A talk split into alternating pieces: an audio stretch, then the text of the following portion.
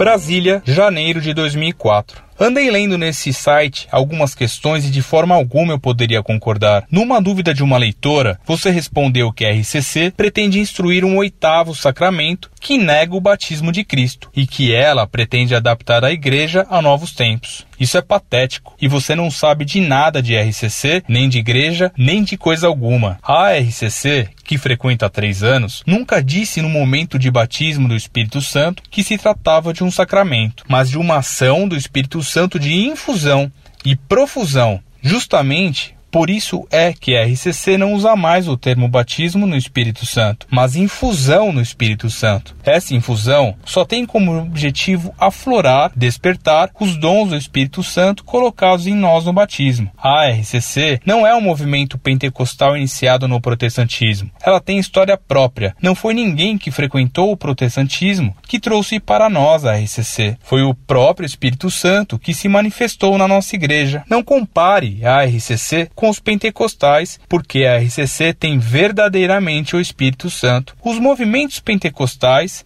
Muitas vezes não, na maior parte sim, mas conhecemos onde o Espírito Santo não está. Quando o padre Jonas não subestime o seu conhecimento sobre a Bíblia, a doutrina católica, nem sobre a igreja. Ele sabe muito mais do que você, pois se dedica ao Senhor Jesus desde antes dos 13 anos. Trate de respeitá-lo. Quando o padre Jonas diz que a RCC veio dar novo ânimo à igreja, não está de forma alguma dizendo que a igreja estava morta. Mas não adianta tampar o sol com a peneira. A igreja estava desanimada e perdendo fiéis para o protestantismo, espiritismo e ateísmo. As missas eram rezadas em latim e os escritos e ensinamentos eram inacessíveis. Como a doutrina de Cristo poderia arrebanhar se não havia nada que aprendesse a ela? Com certeza, Cristo está feliz com o trabalho da RCC e triste com o seu de atacá-la, como faziam os fariseus com Jesus. Normal, tudo o que é verdadeiro sofre perseguições. Duvido que você responda a minha carta. Contraditório e prezado, salve Maria. Certamente você me escreveu muito irritado e precipitou-se, pois veja o que você escreveu. A RCC que frequento há três anos nunca disse, num momento de batismo do Espírito Santo, que se tratava de um sacramento, mas de uma ação do Espírito Santo de infusão e profusão. Justamente por isso é que a RCC não usa mais o termo batismo no Espírito Santo, mas infusão no Espírito Santo. Destaco a sua contradição. A RCC nunca disse num momento de batismo do Espírito Santo. Por isso é que a RCC não usa mais o termo batismo no Espírito Santo. Se a RCC nunca usou a expressão batismo do Espírito Santo, como passou a não usar mais essa expressão? Então ela usava dizer isso? Como devo qualificar essa sua contradição? De patética e ridícula? E você me diz bem ingenuamente: a RCC não é um movimento pentecostal iniciado no protestantismo. Ela tem história própria. Não foi ninguém que frequentou o protestantismo que trouxe para nós a RCC. Foi o próprio Espírito Santo que se manifestou na nossa igreja.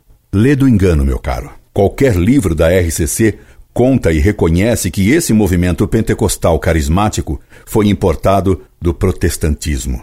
Você me garante que Padre Jonas Abib sabe muito mais da Bíblia do que eu. Acredito piamente nisso. Mas se é assim, então Padre Jonas não se enganou quando ele garantiu, contra o que ensina Eclesiastes, que temos certeza de estar salvos, quando o livro do Eclesiastes diz o oposto. Ele teria errado de propósito. Se ele conhece bem a Sagrada Escritura, então ele teria maior culpa desse erro. Padre Jonas Abib diz, em um de seus livrecos, a primeira necessidade de um cristão é ter a certeza de sua salvação.